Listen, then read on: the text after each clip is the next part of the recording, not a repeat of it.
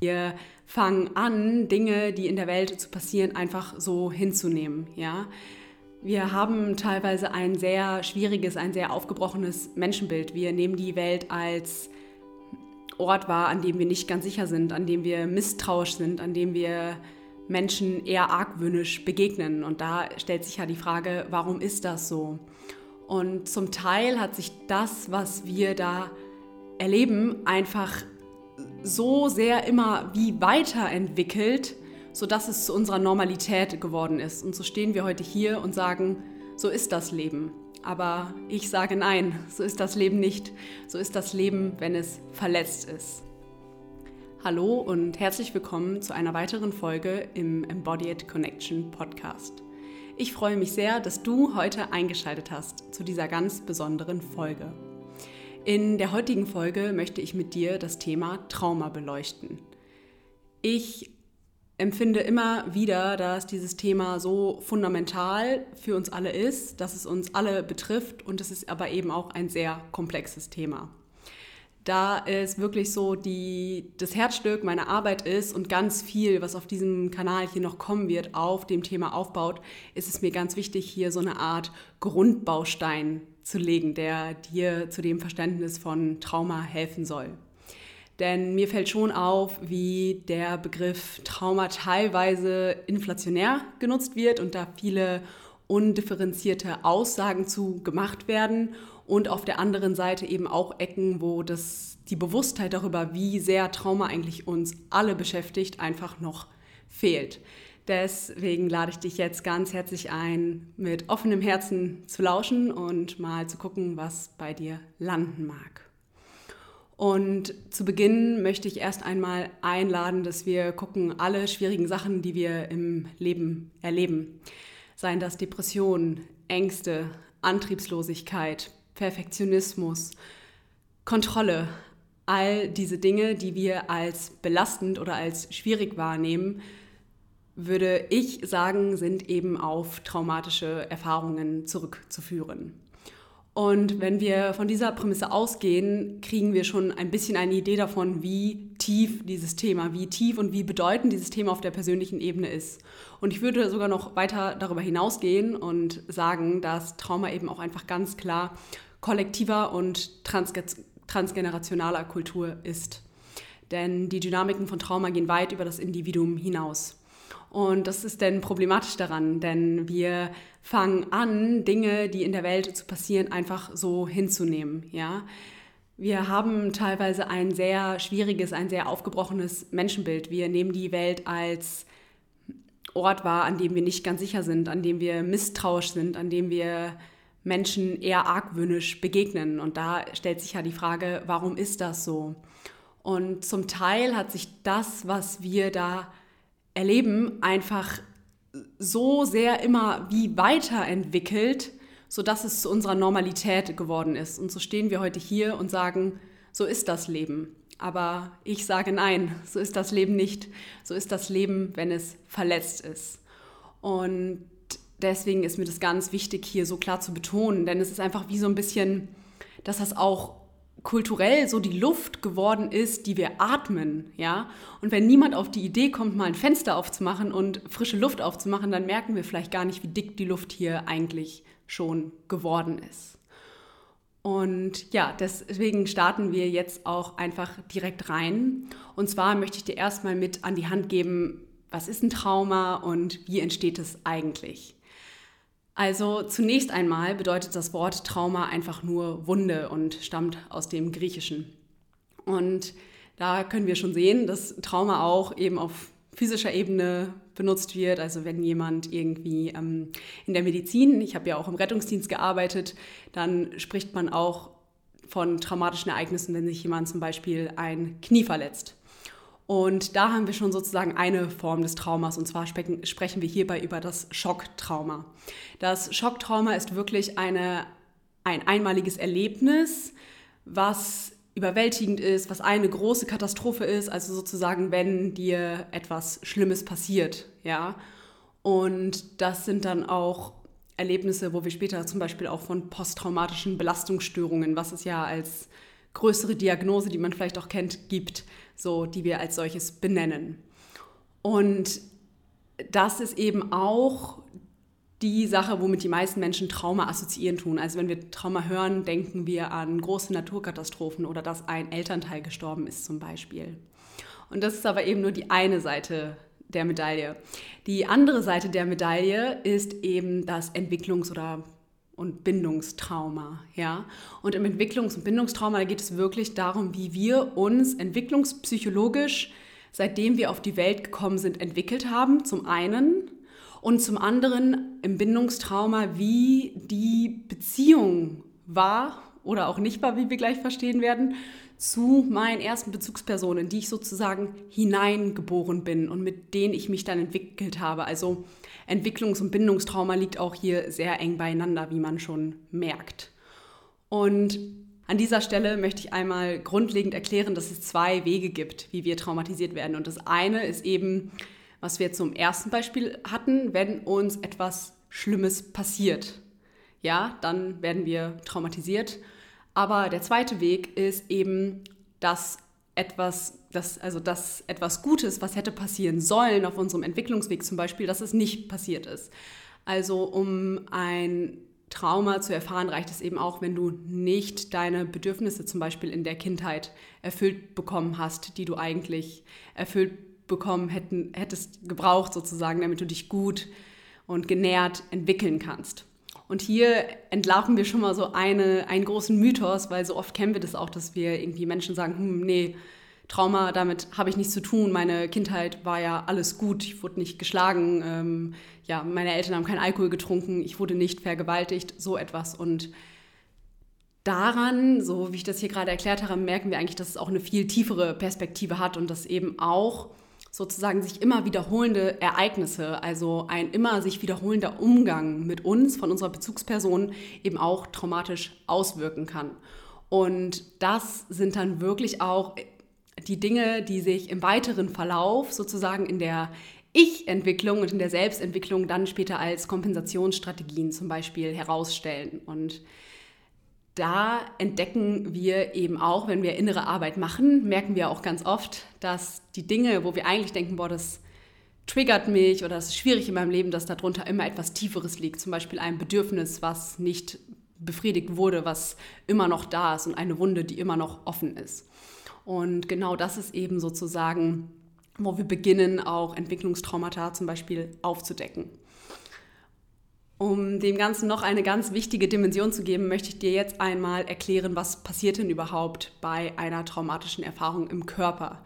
Denn neben dem, was es später für Auswirkungen auf unsere Psyche hat, hat es einfach eine ganz klar physiologische Komponente und ganz besonders ist eben unsere Gehirnphysiologie und unser Nervensystem davon beeinflusst.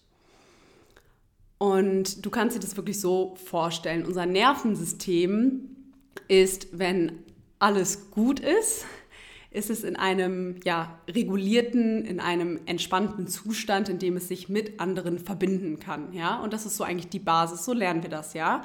Wir ähm, kommen auf die Welt und da ist jemand, der sich auf uns bezieht, der mit uns in Verbindung tritt und wir können sozusagen als Babys sein und kriegen da eine, eine Reaktion. Das Ganze wird wie so eine Interaktion und jetzt nicht keine kommunikative Interaktion, sondern eine Interaktion zwischen zwei Systemen. Und das ist eben auch fundamental, damit sich das Kind entwickeln kann.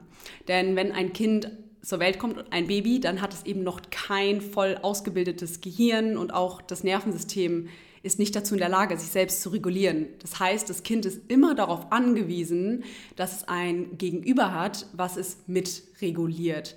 Also, dass wenn das Kind einen starken emotionalen Zustand erfährt, ist es nicht in der Lage, sich alleine runter zu regulieren. Ja?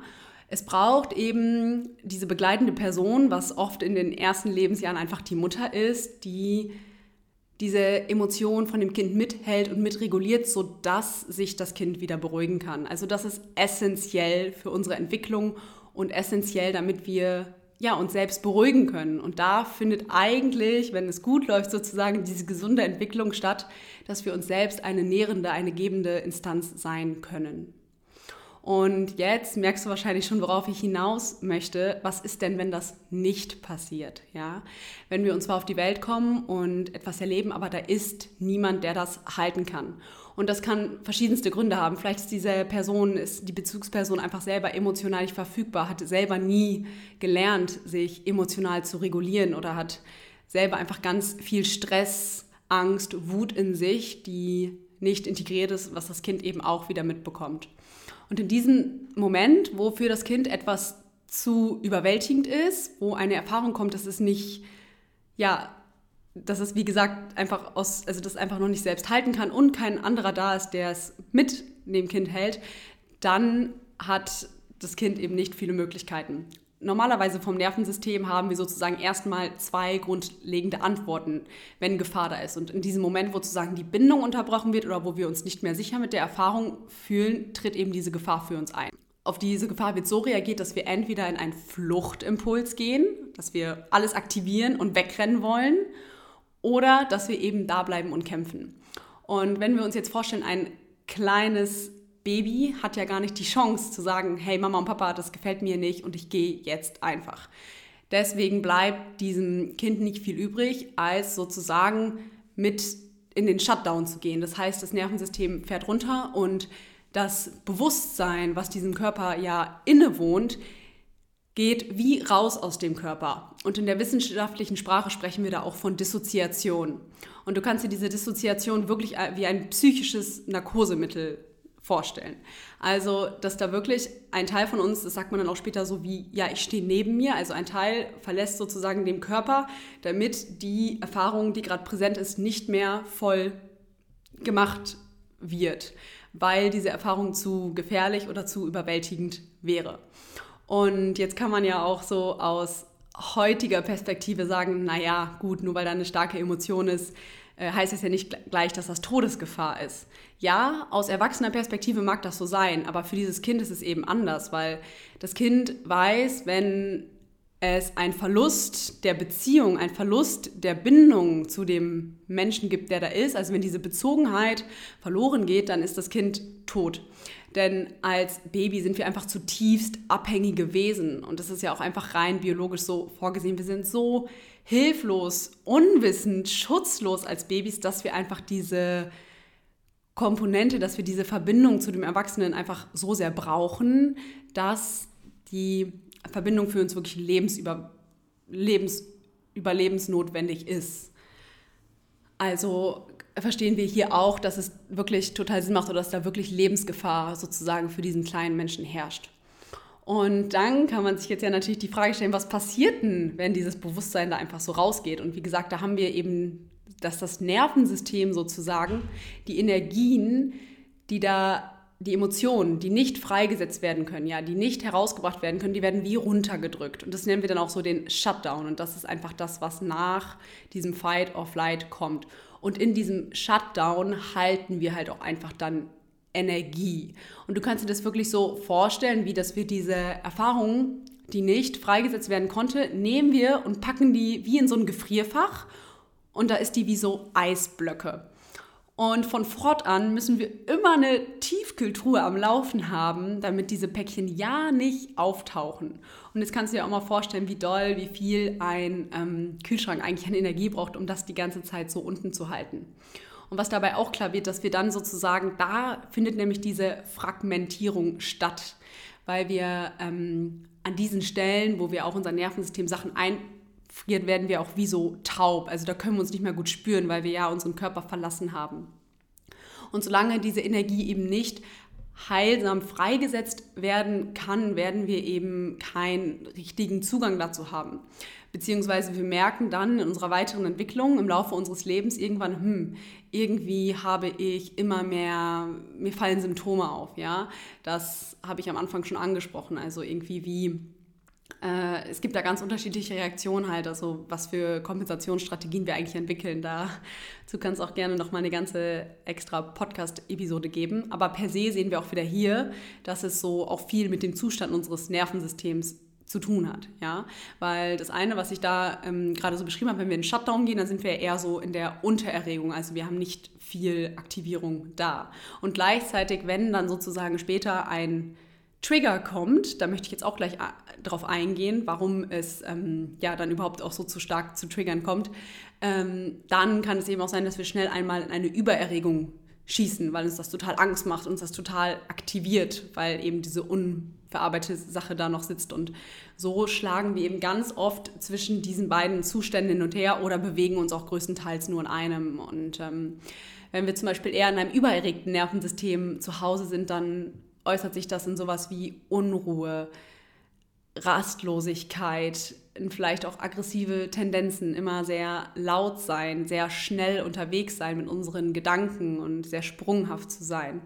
Und wenn wir eher in einem unterregten Nervensystem zu Hause sind, dann sind wir eher lethargisch, antriebslos, depressiv und haben Schwierigkeiten, um uns überhaupt zu irgendetwas zu motivieren.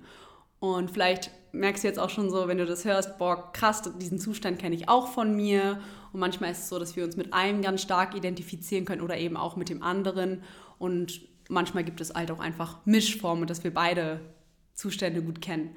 Und diese ganze Erfahrung jetzt von wo man mal heutzutage auch viel drüber spricht, Selbstregulation etc., geht es eigentlich darum, sozusagen in unserem Fenster, wo wir eine Erfahrung machen, wo wir aber reguliert bleiben können, also wo wir sozusagen nicht oben oder unten ausschlagen, uns dort aufzuhalten. Und das ist dann schon auch eher ein Part, der in Richtung Heilung oder wie können wir das eigentlich bewältigen geht. Und da sprechen wir auch ähm, von dem Window of Tolerance und das wurde eben von Daniel Siegel, ein sehr bekannter Neurowissenschaftler, wurde dieser Begriff geprägt.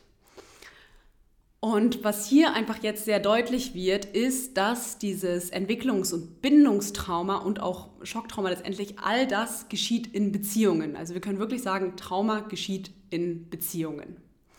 Und um jetzt weiter auf das Trigger-Thema einzugehen, ist es eben auch so, dass sich ganz oft unsere wirklich schwierigen Seiten unsere Themen zeigen sich eben auch oft in Beziehungen. Und vielleicht magst du auch mal kurz so innehalten und für dich reflektieren, wo kommen denn besonders deine, deine Schwierigkeiten, deine Macken, sage ich jetzt mal liebevoll, und die Sachen, äh, mit denen es mit dir irgendwie ein bisschen schwerfällt im Leben, wo fallen die dir am meisten auf? Und das ist vor allem natürlich die Beziehung zu anderen Menschen damit gemeint, aber natürlich auch ganz klar letztendlich auch die Beziehung zu dir selbst, die sich dann deswegen gar nicht vielleicht richtig entwickeln konnte. Und hier sehen wir eben dann auch, dass sich Trauma vor allem in Beziehungen zeigt und auch besonders oft halt in intimen Beziehungen. Und es macht ja total Sinn, weil das einfach die Form oder die Intensität an Nähe ist, die am ehesten daran kommt, was wir damals mit unseren Eltern erfahren haben.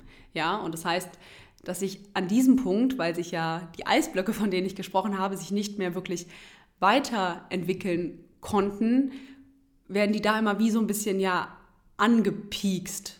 Und da werden wir dann eben getriggert und merken aber auch, boah, krass, da ist was, ich komme nicht richtig dran, aber es scheint mich irgendwie auch zu überwältigen. So. Und das kennt man, glaube ich, auch. Man mh, mm, hat irgendwie eine Reaktion und fragt sich nachhinein, boah, krass, warum habe ich das gemacht? Das wollte ich ja gar nicht so. Da stand ich voll neben mir. Das, das bin ja gar nicht wirklich ich gewesen. Was habe ich da getan?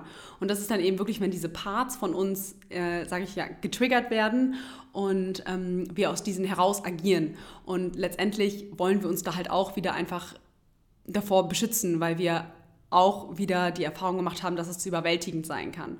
Und ich hoffe, das ist jetzt auch schon klar geworden, aber es ist mir auch ganz wichtig, das hier nochmal zu untermalen, dass dieser Mechanismus, der in the first place beim Trauma stattfindet, einfach, dass er total intelligent und lebensbejahend ist, denn er will uns ja beschützen. Er möchte die Beziehung sichern, so damit wir weiter überleben können. Und mir auf meiner Reise und ich hoffe auch dir auf deiner Reise hat das so viel geholfen, weil mir das erstmal überhaupt ja dieses Mitgefühl und dieses Verständnis gegeben hat, so auch auf meine schwierigen Anteile zu gucken, dass sie letztendlich eine Schutzstrategie auch darstellen, die mich beschützen möchten. Und da können wir eben auch schon einfach sehen, wie sozusagen Trauma oft in Beziehungen getriggert wird. Und da ist jetzt wieder so die Frage, mit welcher, ähm, mit welcher ähm, Sicht man daran geht, weil zum einen kann es natürlich total überwältigend sein, wenn wir nicht richtig den Raum haben, uns das anzugucken. Und auf der anderen Seite steckt eben in diesem Beziehungskontext auch einfach ganz klar das Potenzial zur Heilung. Denn was wir eigentlich brauchen, ist sozusagen eine neue Lernerfahrung, dass Regulation in Beziehung möglich ist. Erstens. Zweitens geht es wirklich darum, an diesen Orten, an denen damals keine Beziehung stattgefunden hat, die wir echt so ganz unten weit weggedrückt haben und ins Eisfach gepackt haben, dort wieder Beziehungen herzustellen. Ja? Weil das ist ja letztendlich da, wo wir es alleine gelassen haben, wo es sich isoliert hat, wo es sich fragmentiert haben. Und das ist wirklich der Prozess der Heilung, dort wieder Beziehungen herzustellen. Und da wir halt wirklich diese Beziehungsfähigkeit auch erstmal lernen, wenn wir auf die Welt kommen, und jeder Mensch ist beziehungsfähig und jeder trägt diese Kraft in sich, nur wenn wir es nicht richtig gelernt haben, ist es eben so wichtig, dass wir das später auf unserem Weg nachlernen. Und deswegen ist eben einfach die Nummer eins sozusagen, um sein Trauma zu heilen, ist wirklich einfach eine gute Beziehungsarbeit ähm, zu machen. Und denn bevor wir sozusagen das alles uns selbst geben können. Das wird ja heute auch immer so schön von der Industrie versprochen. Du musst es nur in dir selbst finden und du hast alles in dir und kannst dir alles geben. Und das stimmt eben so nicht. Wir sind zutiefst auf Beziehung angewiesen. Wir sind einfach Beziehungswesen und auch eben, um das erstmal nachzulernen, um dann eine neue Erfahrung zu machen, ist ein Beziehungskontext so, so wichtig. Und wenn wir wirklich anfangen, uns da wie so zu öffnen und diesen tiefen Schmerz, dieses alleine gelassen sein, ja, und auch die Unsicherheit, die dadurch da ist, wenn wir da hinkommen, uns von diesem Ort mitteilen in einer Beziehung, in einem gehaltenen Raum, dann kann eben eine neue Erfahrung stattfinden, diese Emotion kann reguliert werden, sie kann freigesetzt werden und darüber kann ich eben auch diesen selbstregulierenden Kontakt mit mir lernen.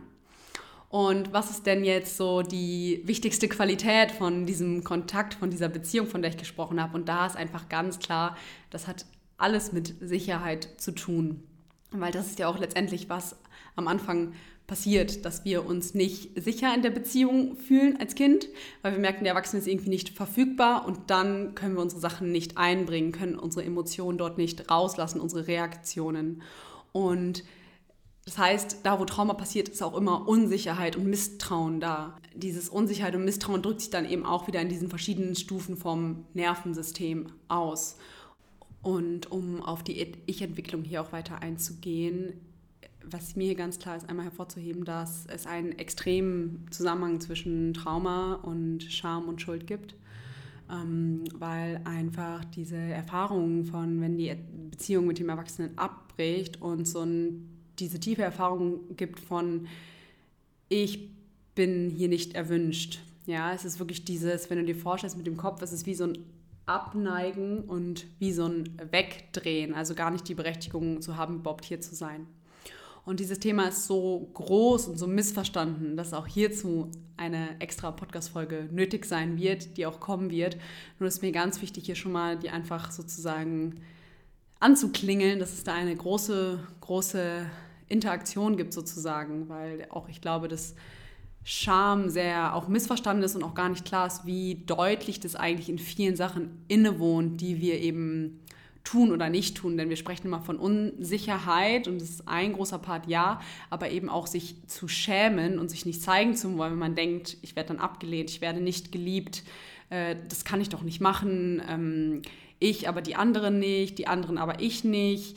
Das sind ganz oft auch einfach Ausdrücke von tiefer Scham und Scham ist wirklich eine sehr große, tiefe Emotion und deswegen ist ganz wichtig, dass wir eben auch dort Bewusstsein reinbringen, ja. Und gerade an der Scham ist es so paradox, denn ich schäme mich in dem, was ich bin oder das auszudrücken und dann in diesem Prozess sozusagen mich mit meiner Scham in Beziehung zu zeigen. Das ist wirklich äh, Sachen, die es ähm, ja, die, die sehr schwierig, über sehr überwältigend sein kann, aber eben so essentiell wichtig ist, wenn wir anfangen wollen, auch gerade mit den tieferen Schichten von Trauma in Kontakt zu kommen. Denn so ist es auch wirklich, dass wir über die Jahre, du kannst dir das vorstellen, wie eine Zwiebel mit ihrem essentiellen Kern, dass wir wie so Schicht um Schicht um uns legen, wie so einen richtig dicken Schutzmantel, der uns durch alle kalten Zeiten im Winter bringen soll. Und das sind eben alles so Schichten von unserem Trauma, ja. Und deswegen wird auch so klar am Ende, wenn wir dann anfangen, oben an der ersten Schicht zu kratzen, dann merken wir schon, ah!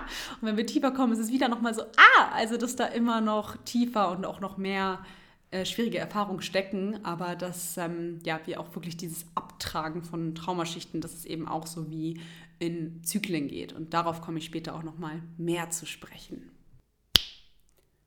Kurzer Einschub in eigener Sache.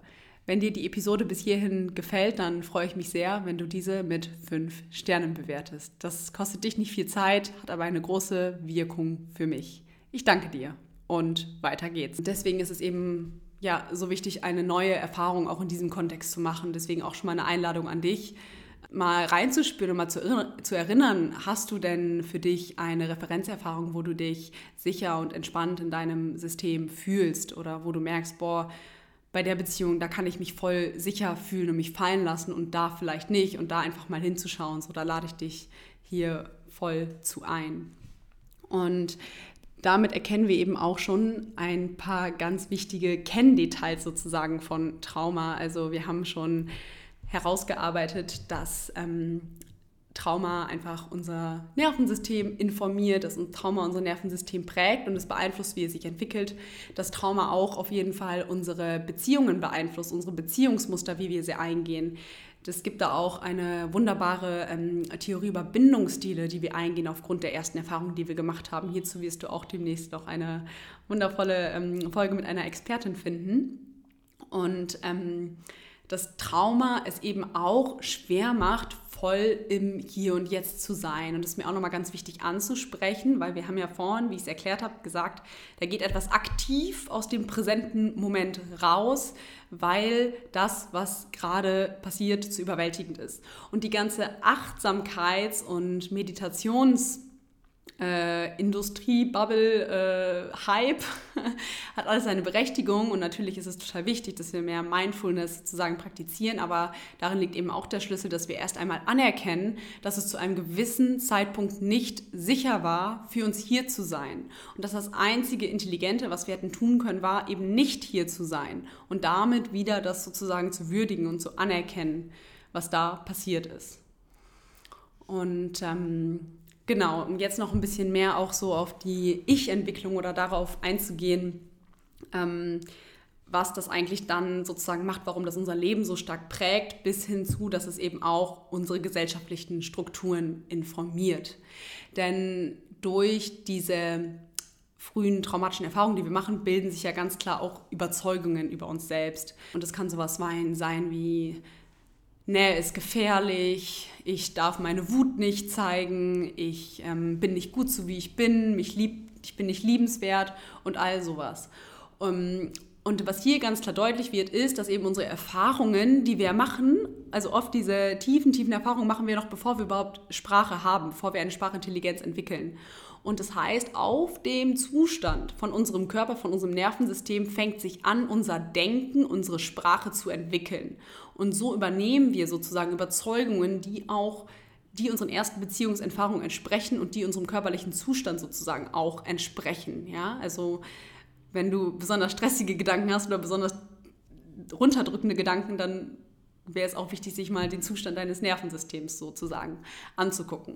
Und was hierdurch eben passiert, da haben wir auch wieder diesen wunderbaren Satz von meinem Lehrer Gabor Mate, der ihn von Buddha ergänzt hat.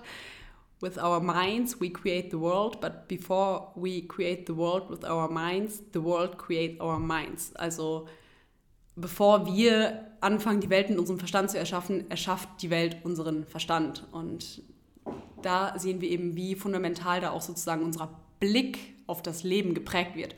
Und wenn ich mich per se unsicher fühle, dann werde ich auch dem Leben misstrauisch entgegenblicken. Ich werde einfach viel enger in meiner Wahrnehmung sein, viel rigider.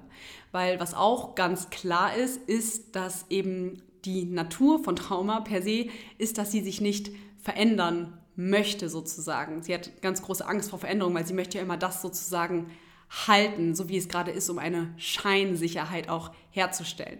Und wenn wir das jetzt mal so ein bisschen übertragen und gucken, wie doll das unsere Überzeugungen auf das Leben sozusagen prägt, unseren Blick auf das Leben und das ist beim Individuum so und das ist dann aber auch so, wenn zwei, wenn drei, wenn vier, wenn fünf Menschen zusammenkommen.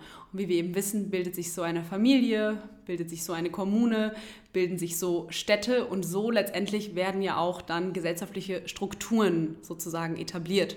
Und da können wir einfach sehen, wie sehr dieser traumainformierte Ansatz fehlt und wie doll der etwas verändern könnte. Und das ist wirklich, was ich meinte, wie dass wir hier mit dem Teilen von so einem Wissen oder mit der Arbeit äh, die geschieht, die wir machen, wenn wir mit Trauma arbeiten, wenn wir von Mensch zu Mensch arbeiten, dass wir damit wie überall so ein bisschen das Fenster aufmachen und ein bisschen frische Luft reinlassen, damit diese Bewusstheit davon reinkommt.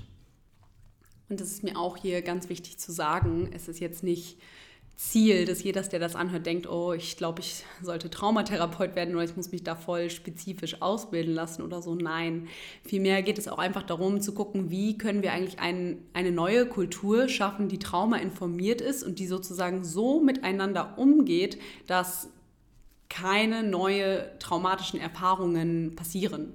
Und das ist natürlich zum einen, wie wir anfangen, unsere Kinder groß zu lieben ähm, und aber auch, wie wir One-to-One, Face-to-Face in Beziehungen gehen. Und da können wir eben einfach alle einen ganz großen Beitrag zu leisten.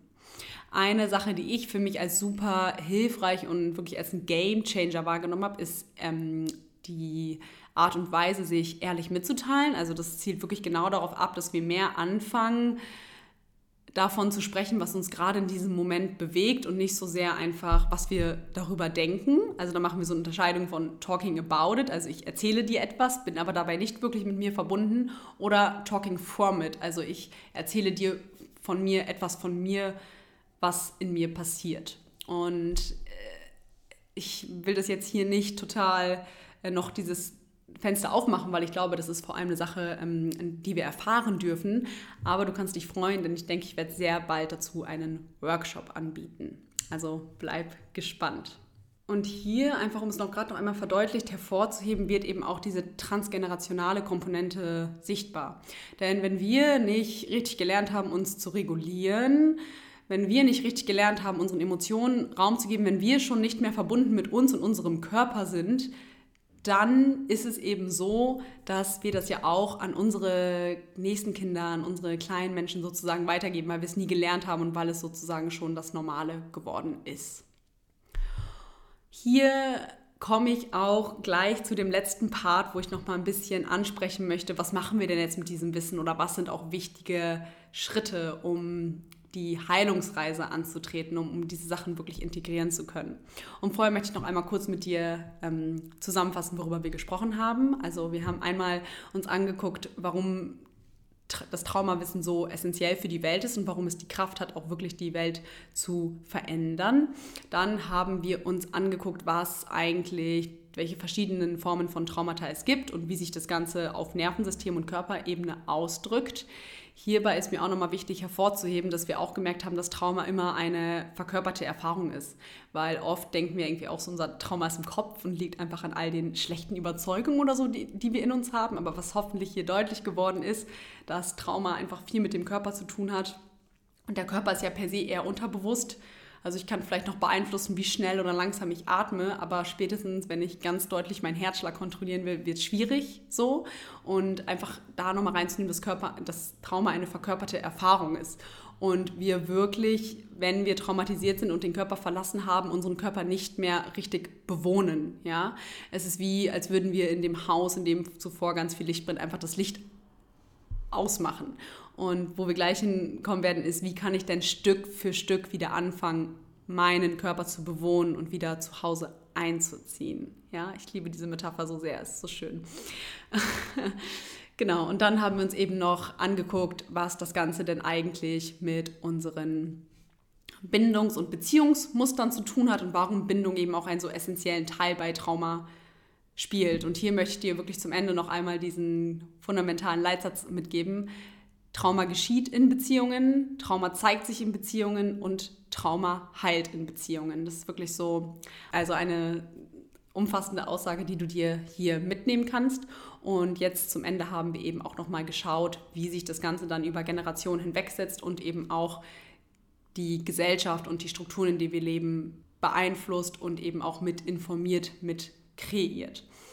Und jetzt zum Abschluss möchte ich dir noch mal kurz ein paar Gedanken äh, dazu geben, wie wir mit dem ganzen Thema umgehen können, wie wir Heilungsansätze anstreben können. Und das verdient natürlich auch noch mal zig andere eigene Folgen und da werden auch einige zu kommen und trotzdem möchte ich auch an diese, am Ende dieses Podcasts natürlich ein bisschen was Ermutigendes auch dir mitgeben und äh, ein bisschen auf äh, das Licht am Horizont zeigen. Mhm.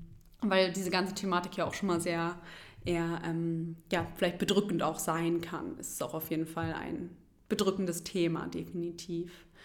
Und was einfach essentiell für Heilung ist, habe ich gerade schon angekündigt. Also unsere Traumata heilen in Beziehungen, weil sie dort auch passieren. Und deswegen ist ganz wichtig, dass wir sozusagen uns sichere Beziehungsräume schaffen. Und das kann super wichtig sein, gerade wenn du merkst, echt, boah, das scheint echt ein tiefes Thema von mir zu sein, auf jeden Fall sich da professionelle Hilfe zu holen. Das kann eine Traumatherapie sein oder auch einfach ein traumasensibles Coaching und auch, dass du überprüfst sozusagen, wie sind denn die Beziehungen, in denen ich lebe aktuell. Ähm, wo fühle ich mich da sicher, wo ist eher Unsicherheit, einfach mal für dich so ein bisschen zu spüren, wie viel ist da auch in mir und wie viel ist auch sozusagen in der Beziehung. Und das ist eben ein erster fundamentaler Schritt, dass wir Sicherheit sozusagen anfangen für uns zu erforschen und für uns zu generieren. Denn erst wenn wir uns sicher genug fühlen, können wir anfangen, diese Layers, also die ganzen Zwiebelschalen, die unsere, um unseren Kern sind, dass wir sie aufmachen können. Ja? Weil wenn Sicherheit da ist, dann kann ich mir so eine Schicht angucken und die kann wie abgemacht werden und dann ist da erstmal die nächste Schicht da und dann machen wir vielleicht wieder erst ein bisschen zu. Und wenn wir da mit der Sicherheit aber dranbleiben, wird sich die nächste öffnen und so ist es wirklich ja ein bisschen wie die, die Büchse der Pandora, die sich einmal geöffnet hat und in die wir immer tiefer reingehen. Und das ist mir auch ganz wichtig, an dieser Stelle schon mal zu betonen, denn was vielleicht schon deutlich wird, wenn wir immer diese Schichten abtragen, dass es auch nicht einfach Heilung ist kein Weg, der gerade nach oben geht, sondern wir dürfen auch immer wieder mit Rückschritten rechnen. Ja?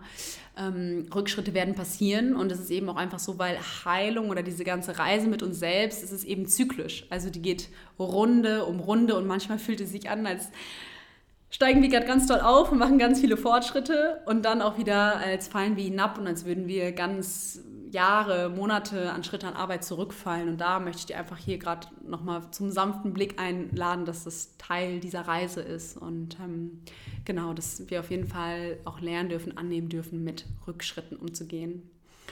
Und dem allen vorab geht natürlich auch, dass du einfach erst einmal losgehst.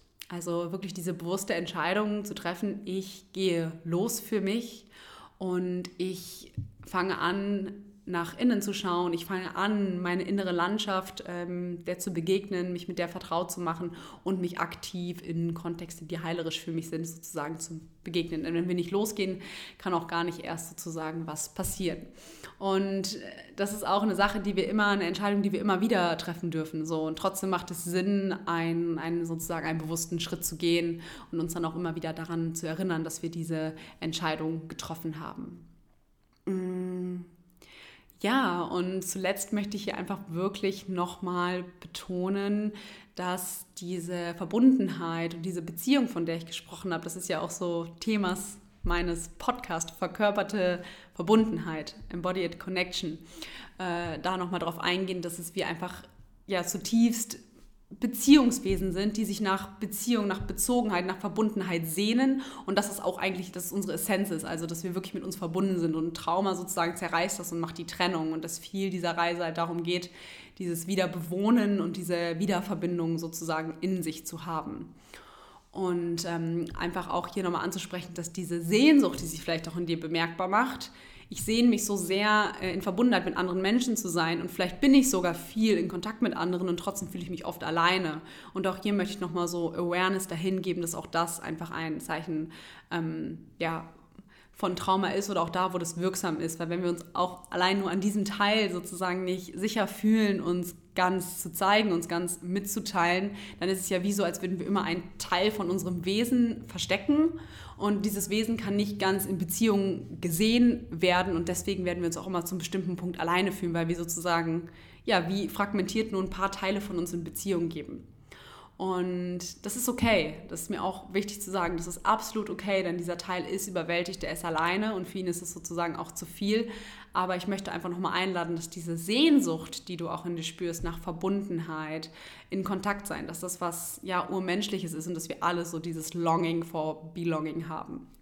Und dass es auch was Wunderschönes ist und letztendlich auch, glaube ich, diese Kräfte, die am Wirken sind, die uns auch hier auf Plätzen wie dem Podcast, wenn du in einer Begleitung bist, wenn du mit Freunden bist, wo wir einfach merken, ja, Beziehungen geben meinem Leben einen tiefen Sinn. Bezogenheit gibt meinem Leben einen tiefen Sinn. Denn letztendlich ist diese Beziehung, die ich jetzt gerade im Traumakontext vor allem auf zwischenmenschliche Sachen bezogen habe, zeige ich das in allem. Also ich kann mich auf mich selber beziehen, ich kann mich auf die Natur beziehen, ich kann mich auf andere Menschen beziehen. Und hier wird eben auch schon klar, wenn wir uns von uns selbst, von unserer Essenz in the first place abtrennen, wie sollen wir dann wirkliche Beziehung zu anderen Menschen, zu der Natur, zu der Erde führen? Und hier wird eben auch ganz klar nochmal deutlich, wie doll dieses Phänomen von Trauma, von Trennung, ja, einfach auch mit den globalen Zuständen, die wir heutzutage haben, erleben. Also das ähm, ja, ist mir wichtig, hier auch nochmal diesen Zusammenhang darzustellen.